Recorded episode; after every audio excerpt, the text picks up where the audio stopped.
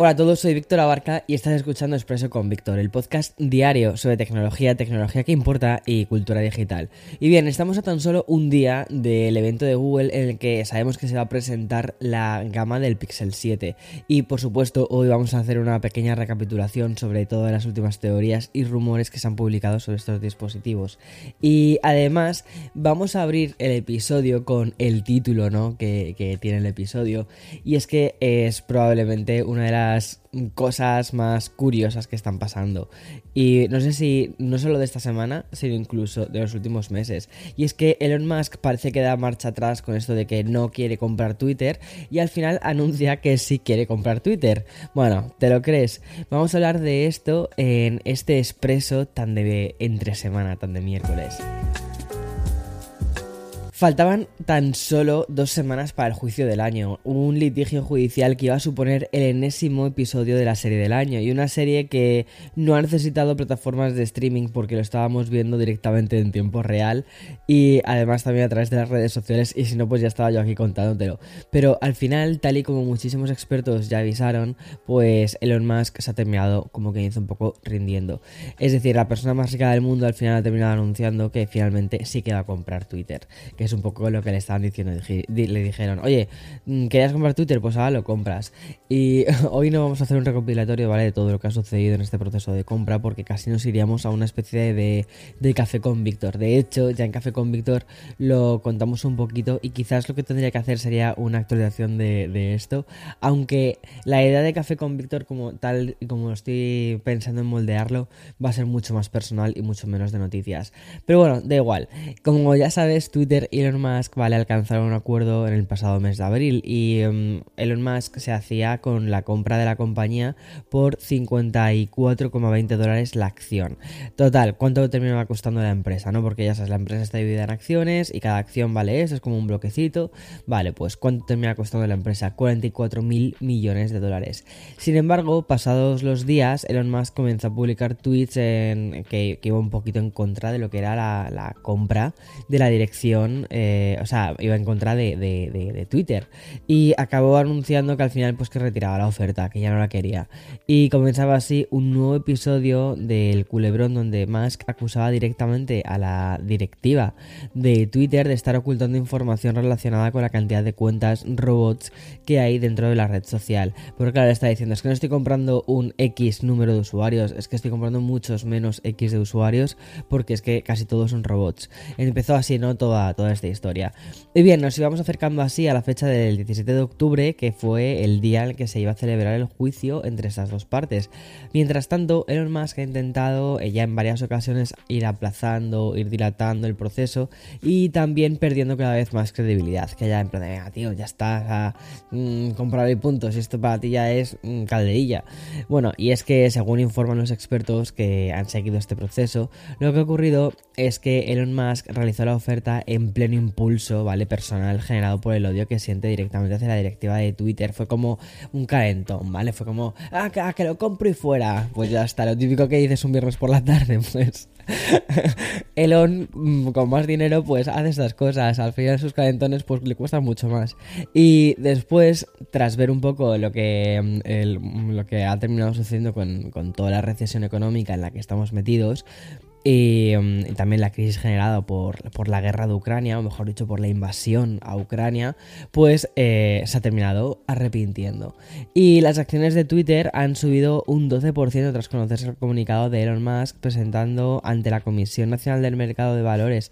Eso sí, el CEO de Tesla ha querido dejar muy claro que va a seguir adelante con la oferta siempre y cuando, ¿vale? El Tribunal de la Cancillería de Delaware suspenda inmediatamente la demanda impuesta por la directiva de Twitter, es decir, que se suspende el juicio y se retiren los procedimientos contra su persona.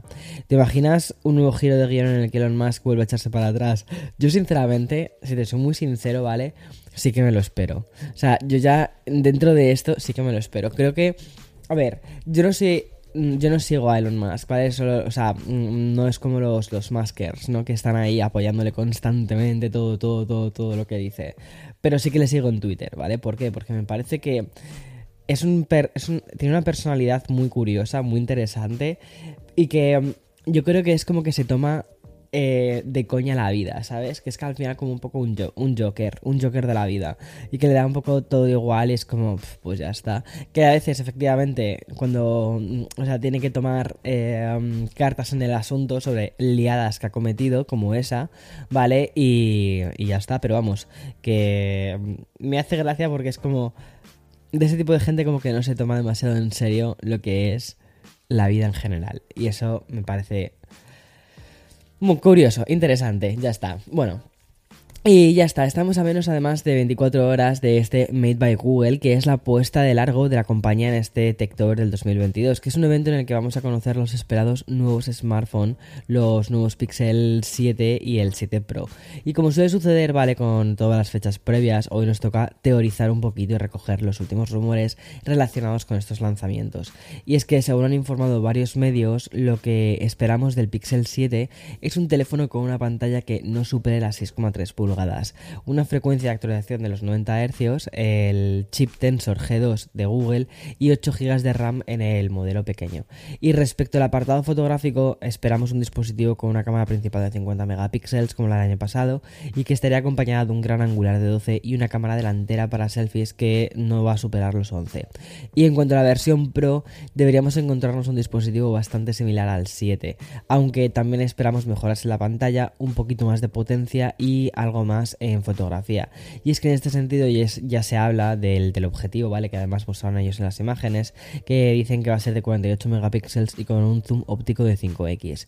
Y sobre el inminente Pixel 7 Pro, bueno, pues algunas voces han señalado que podría llegar con una característica revolucionaria y propiamente lo que, mm, lo que señalan desde diferentes fuentes es el deseo de Google que haya perfilado su propia, como que dice, Dynamic Island.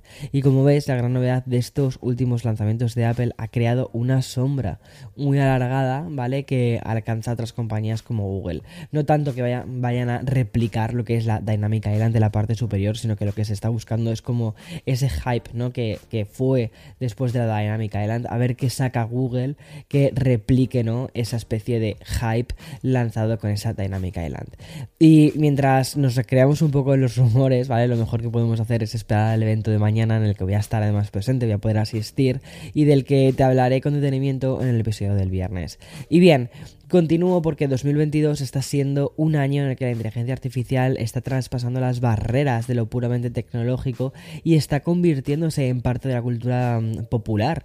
O sea, me hace muchísima gracia, ¿no? Ver esto. O sea, esos son términos que eran como super techies hace nada y que de repente lo tenemos ya en revistas, en, en bueno, en el, en el dominio público, ¿sabes? En ya es pop. Esto, o sea, podríamos de hecho titularlo así, la inteligencia artificial ya es pop. Y gracias gracias herramientas un poquito más lúdicas, ¿no? Como, como DALI, creo que este año ha servido para que el público y también lo mainstream, pues al final terminen abrazando un poco lo que es esta representación de la tecnología, que la entiendan y que sobre todo haya llegado, o sea, DALI creo que ha hecho una cosa brutal, eh, que ha sido hacer que la inteligencia artificial sea un tema hablado, ¿vale? Por círculos que no son tech. O sea, creo que ese es el, ese es el sentido de eso. Lo que te decía, ¿no? La inteligencia artificial ya es pop. Sin embargo, todo también tiene un lado oscuro y la B de esta inteligencia artificial la vamos a encontrar en el uso que algunas personas y algunas compañías están haciendo de esa tecnología. Y ahí nos encontramos ejemplos como las constantes denuncias y sanciones a una empresa que se llama Clearview IA, ¿no? Y es que esta empresa que mm, obtuvo de manera ilegal las imágenes faciales de los habitantes de Reino Unido, pues vuelve a ser un poquito, digamos, la, detonadora de ciertas cosas. Porque con este background, ayer mismo recibimos la publicación del plan relacionado con la inteligencia artificial. Y es que la llamada Carta de Derechos de Inteligencia Artificial fue presentada por la Oficina de Política Científica y Tecnológica en la Casa Blanca. Y hablamos de un documento que va a ayudar a guiar al desarrollo eh, y diseño y también despliegue de la inteligencia artificial y otros sistemas automatizados para que protejan los derechos del público estadounidense. Esto me parece muy lógico y además que me parece una de las primeras normativas que se crean porque en este país el tema de, los derechos de imagen son muy, son muy laxos, ¿vale? Eh, son muy, bueno, Puedes grabar en la calle, puedes sacar a los individuos, puedes publicar sus imágenes en internet sin pedir, sin pedir consentimiento, las empresas pueden hacer un uso ilícito a veces de tus datos personales y creo que ahora se están poniendo un poco las pilas sobre esto porque es que hay cosas que ya no son normales. Creo que, de hecho es que esto Buah, esto me acuerdo de, verlo en mis años de carrera, ¿no? Que, justo cuando empezó toda la explosión de, de, mm, de, mm, bueno, pues internet, ¿no? Y como veíamos una constante, pues te diría casi violación de la privacidad, porque podías eh, segmentar publicidad orientado a cosas que eran de decir, pero ¿en serio cómo son capaces de segmentar publicidad hacia estos públicos, ¿no? Tan, tan, tan, tan, tan microsegmentados. Y eso se basaba, pues porque básicamente todos tus datos estaban expuestos y estaban en manos de cuatro compañías. Bueno, pues parece ser que ya esto, una cosa que está sucediendo es que la gente se está dando cuenta, la gente está demandando privacidad y por fin los gobiernos están diciendo, ok, tenemos que proteger a los ciudadanos de esas empresas y eh, esos estos años de cualquier cosa vale, estos datos es como un buffet libre, sírvase con todo lo que usted quiera, eh, ya no vale y ya hay que hacer las cosas bien y ya hay que pedir consentimientos y hay que intentar velar también por la seguridad de los ciudadanos, porque hay muchos ciudadanos que están desinformados y que no saben de qué va todo esto y entonces a todos estos es a los que más hay que proteger porque son los más vulnerables de que les sucedan cosas, de que les puedan, bueno, pues eh, suplantar una identidad o cosas de ese tipo. Y bueno, y sobre el plan, ¿vale? De, que te estaba contando sobre la inteligencia artificial que están haciendo aquí, ¿no? Eh, pues incluye eh, directrices que defenderían los siguientes ámbitos. El primero es sobre sistemas seguros y efectivos. También protecciones contra la discriminación algorítmica, privacidad de datos, importantísimo, notificación cuando mm, se vayan a usar tus datos personales y también una explicación, ¿vale? También eh, alternativas humanas y consideración y respaldo. Y en principio el plan no detalla ningún mecanismo, ¿vale? De aplicación real, que eso es un poco, digamos, en lo que falla todo esto. Y parece más una carta de declaración de principios que una legislación como tal. Y aquí es donde está el gran error. Pero al menos nos sirve para comprobar una vez más la presencia de lo que es la inteligencia artificial en nuestras vidas y como ya está empezando a llegar este término, ¿vale? Como quien dice, a cartas para poder ser desarrollada, para poder, para que se puedan desarrollar después leyes, ¿no? Eh, por parte de la Casa Blanca. Me parece curioso, me parece un paso, pero como te digo, es más una declaración de intenciones que una, una ley como tal. Voy a hacer una pequeña pausa para meter el sponsor y ahora continúo con más. Vale, y ahora quiero continuar con una decisión que ha tomado Meta con el objetivo de mejorar sus ingresos. Y es básicamente colocando más publicidad en su aplicación estrella, que es Instagram.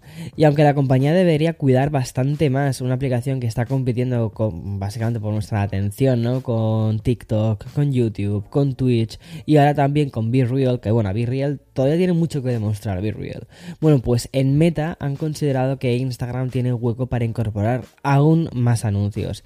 Y es que las áreas de la plataforma donde se van a incrementar más la presencia de estos anuncios va a ser la sección que nadie usa, que es la de explorar. Y también, eso sí, en el feed de los perfiles de los usuarios. Lo cual eso, pues no mola. O sea, porque todo el mundo cuida mucho sus feeds. O sea, como para que te metan de repente en publi. De momento los anuncios en el feed de los perfiles aún se encuentran en plena fase de pruebas y yo creo que está levantando bastantes miradas de susceptibilidad. Además, Meta habría informado a un grupo de creadores de contenido que tendrán la opción de recibir parte de los ingresos de estos nuevos anuncios. Pero claro, como siempre, un pequeño grupo de personas. El resto de los creadores que nos comemos los anuncios y nos comemos que nos destrocen los feeds, básicamente. Y respecto a los anuncios en el feed de los perfiles de los usuarios, lo que nos vamos a encontrar serán bloques de anuncios mientras que vamos navegando por los perfiles de nuestros contactos. Em, eh, yo creo que esto va a ser lo típico que va a generar tanto ruido en plan de, había puesto mi perfil bonito, no sé qué tal, que al final en dos días lo van a retirar y los de Meta se van a tener que apuntar otro tanto de chorradas que lanzan y luego tienen que retirar. Pero bueno, y ya para cerrar el expreso de hoy nos quedamos todavía en Meta, Pero ahora quiero hablarte de otra aplicación que es WhatsApp. Gracias a la publicación compartida por WhatsApp Beta Info, hemos podido conocer que la última beta de la popular aplicación de mensajería ya incorpora una novedad que mejora la privacidad de los usuarios, que es el bloqueo de capturas en imágenes de una sola visualización. Y bien, esta beta que solo está probándose en la versión de WhatsApp de iOS va a desplegar una notificación con el siguiente mensaje. Va a decir, bloqueada para seguridad añadida. Es decir, la captura sí se va a realizar, pero va a quedar totalmente difuminada y en un segundo plano gracias a este aviso de WhatsApp. Y muchos abrazamos la llegada de las imágenes de una sola visualización, pero sí que es cierto que pronto quedó muy pervertida, ¿vale? Con el uso indiscriminado de las capturas de pantalla. Al final te mandan algo, le haces una captura y ya lo puedes visualizar todas las veces que tú quieras. Ahora WhatsApp, bueno, pues se va a sumar a otras plataformas y aplicaciones que ya bloquean ese tipo de capturas. Por ejemplo, la plataforma de streaming como Netflix o HBO eh, y también las aplicaciones bancarias, muchas de ellas también hacen una cosa parecida. Y mm, unas, ¿vale? Pues Netflix y HBO, pues por cuestiones de piratería. Y otras, pues por razones puramente de privacidad, seguridad, protección de, rato, de datos y sobre todo, o sea, yo considero que es literalmente privacidad. O sea, eh, todos sabemos para qué usa la gente las fotos de un solo uso. Es decir, las de es que mm, solo las fotobombas, ¿no? Es decir, todos sabemos un poco para qué las usa la gente. Entonces, y todo el mundo sabe por qué manda una fotobomba y no manda, una foto que se quede eh, fijada. Eh, porque no quieres que se guarden esa foto, no sé. Entonces, eh, me parece que es una mm, medida para que se use esa, esa funcionalidad, porque la gente no está usando esa funcionalidad, obviamente. En fin, y hasta aquí todo lo que tenía que contar sobre las noticias de hoy. Como siempre, mañana más y mejor. Chao, chao, chao.